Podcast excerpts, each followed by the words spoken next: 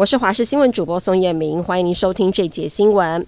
东非狒狒逃亡十八天惨死枪下，六福村一改之前的说法，在昨天晚上首度承认，确实是由园区逃脱。当时执行开枪任务的猎人低调，不愿意再做回应。但新北市原住民族狩猎协会发文，认为六福村前后说法不一，让被授意开枪的猎人污名化。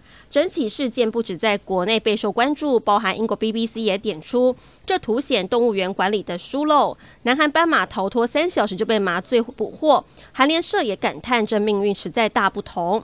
台湾九县市沿海最近陆续发现了二十具浮尸，其中有七名死者确定是越南籍。国际刑警研判怀疑是上个月十九号转搭山板船时碰到了大浪，不过海巡署说目前没有找到任何船只帆布，因此也引来质疑，可能是人蛇集团在海上丢包偷渡客。内政部长林佑昌表示，越南籍死者研判跟偷渡案有关。目前跨部会会配合检调单位调查，国安局长蔡明彦也说会查明是否为人口贩运。海巡署长周美武则表示不排除任何的可能性。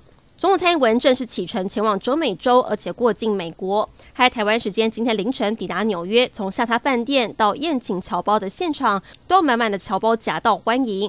不过在总统下榻饭店对面出现了中国侨胞拉布条抗议，隔空跟台湾侨胞叫阵。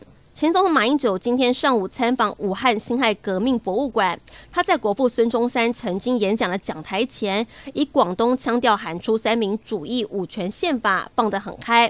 而在前一天，他在接受中外媒体联访时发表谈话，第一句就提到中华民国，也自称前总统。这些过程都被中国官媒央视剪掉。中国国台办发言朱凤莲更趁机宣扬统一四大好处：台湾人会被尊重，财产也会被受到保护。被网友直言，这些生活模式台湾早就存在，为何需要中国给予我们？以上新闻内容非常感谢您的收听，我们再会。